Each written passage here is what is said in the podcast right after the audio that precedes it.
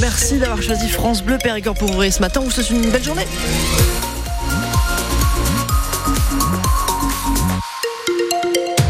Faire le point ensemble sur l'actualité dans le journal de 8 heures. À vos côtés, Louis Bergevin. La météo avec de la grisaille aujourd'hui. Attention aussi euh, aux grosses averses, notamment si vous prenez la route. Ouais, risque d'aquaplaning hein, sur euh, les routes du département. À des températures de 7 degrés prévues en moyenne pour, euh, pour cet après-midi. Hein, 7, 8 degrés. On vous fait le point ensemble hein, sur ces températures après le journal de 8 heures. C'est un miracle hallucinant. Un couple de Mousins s'est passé à deux doigts de la mort. Patrick et Nadine témoignent euh, ce matin sur France Bleu Périgord. Ils étaient arrêtés au feu rouge du pont du Vic au buisson de Cadouin hier quand un arbre déraciné par la tempête a écrasé leur voiture. Ils n'ont rien, mais pour Patrick, c'est un véritable miracle. L'arbre, il était tellement gros, je ne sais pas comment ça a fait, mais c'est un miracle qu'il ne nous ait pas écrasés tous les deux. Il n'y a pas d'autre explication, monsieur, parce qu'un arbre de ce poids-là, avec le choc, parce que je vous prie de croire dans, dans l'habitacle, toutes les vitres ont sauté. Euh, je l'ai vu finir sa course. On se sentait mourir. Hein, et sur le temps que les gens, les braves gens qui nous ont secourus tout de suite, hein, ils n'ont pas cherché. Il y en a un qui est venu avec une tronçonneuse, je ne sais pas par quel miracle il avait une tronçonneuse. Ils sont venus découper l'arbre sur notre voiture et on voyait le toit s'enfoncer sur nous deux. On s'est dit, j'étais même prêt à me mettre entre mon épouse et le toit, pour vous dire. La peur qu'on a eue tous les deux et, surtout le choc. quoi. Peut-être que c'est les chocs émotionnels aussi. On est en train de subir. On est tous les deux dans un fauteuil à se demander. Euh, je pense qu'on va remercier le bon Dieu ce soir parce que c'est un miracle qu'on soit encore là présents tous les deux. Le couple a été ramené chez lui par les gendarmes. Ils tiennent à, à, profiter de passer sur France Bleu Périgord pour remercier les gendarmes, la mer, les pompiers et surtout les anonymes qui leur ont porté secours hier. Les rafales de cette tempête ont provoqué surtout des dégâts sur les lignes électriques. 600 foyers ont passé la nuit dans le noir, privés d'électricité à cause de branches tombées sur des fils. Au plus fort en début de soirée, hier, il y en avait 4500 en Périgord vert, à Champagne et Fontaine, Nanteuil ou en Périgord noir à Belvès, Castelnau et Bouillac. Les agents Enedis espèrent avoir rétabli le courant aujourd'hui. Il pourrait y avoir des coupures de réseau selon euh, l'opérateur Orange. Les autres dégâts, c'est donc des arbres tombés sur les routes. Oui, au buisson de Cadouin, donc on vient de l'entendre. Il y en a eu aussi à Terrasson sur la départementale 6089, à Villetoré en Périgord vert sur la D709. Et puis des petites routes communales aussi ont été touchées à Saint-Michel de Montaigne par exemple ou encore à Moulin-Neuf à la limite avec la Gironde. Ce matin, donc la Dordogne n'est plus en, en vigilance euh, jaune contrairement à trois autres départements. Les deux Sèvres notamment où la tempête a fait un mort hier, un homme de 52 ans qui s'est retrouvé piégé dans sa voiture par la montée des eaux d'une rivière. Les habitants de Saint-Pantaly d'Exideuil scandalisés par des tags sur un calvaire. À la peinture noire, il est écrit notamment Allah sur cette croix en pierre. C'est la quatrième fois que ça arrive dans le secteur. La gendarmerie a ouvert une enquête pour dégradation aggravée parce que ce sont des biens d'utilité publique et liés au culte.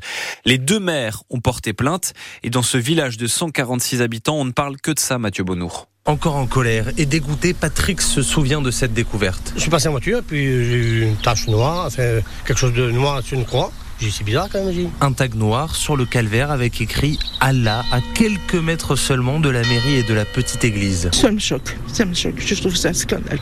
Monique est née dans le village et se demande bien qui a pu faire ça. Tout le monde a le droit de vivre et de respecter la religion chacun. Une fidèle paroissienne, énervée de voir ce tag tout le temps, attrape un torchon du White Spirit. Elle s'y attaque directement sur le calvaire à l'entrée du bourg, mais ça ne fonctionne pas. Sylvie aussi trouve ces inscriptions insupportables. On est étonné que dans un petit village, ça arrive euh, et que, bon, bah, à la limite, c'est vrai qu'au bout d'un moment, on se dit où on va, quoi. Elle espère que ça ne va pas semer la zizanie entre les habitants et surtout ne pas arriver à non plus à suspecter les uns les autres pour euh, se dire qui c'est qui a fait ça parce que sinon c'est plus une vie. Ils espèrent tous simplement qu'il n'y aura pas de nouveaux tags et surtout que là où les personnes derrière ces dégradations seront retrouvées par les gendarmes. De son côté, le curé de la paroisse appelle au calme. Un bergeracois de 32 ans a tenté de semer la police alors qu'il était complètement ivre au volant et qu'il avait sa belle-fille de 16 ans à l'arrière. Il sortait d'une soirée d'anniversaire mardi soir. Sa femme était autant sous que lui.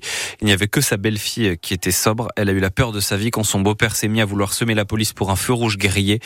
Il est convoqué au tribunal pour refus d'obtempérer et mise en danger de la vie d'autrui. Un salon de l'agriculture sous pression qui ouvre demain à Paris. Après plusieurs semaines de manifestations des agriculteurs et une colère toujours présente, la coordination rurale de Dordogne appelle ses adhérents à aller à Paris pour se faire entendre, alors que le chef de l'État annonce qu'il va participer à un grand débat avec l'ensemble des acteurs du monde agricole, les agriculteurs, les industriels, mais aussi la grande distribution et les ONG demain.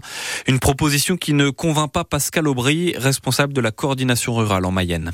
Bah, il nous a habitués à ces choses-là depuis qu'il depuis qu'il est passé président. Euh, après, euh, c'est son c'est son truc. Euh, peut-être que là, c'est peut-être la dernière fois qu'il va le faire parce qu'il est peut-être tombé face à des gens qui là sont vraiment en colère, ce qu'il a peut-être pas encore ressenti jusqu'à l'Élysée. Ça risque d'être fortement tendu. Ouais. Si l'agriculture continue comme ça, ce sera plus un salon d'agriculture dans quelques années, mais un musée d'agriculture. Et en Dordogne, la coordination rurale a manifesté hier matin devant la fédération de chasse pour dénoncer la surpopulation des sangliers qui ravagent les cultures.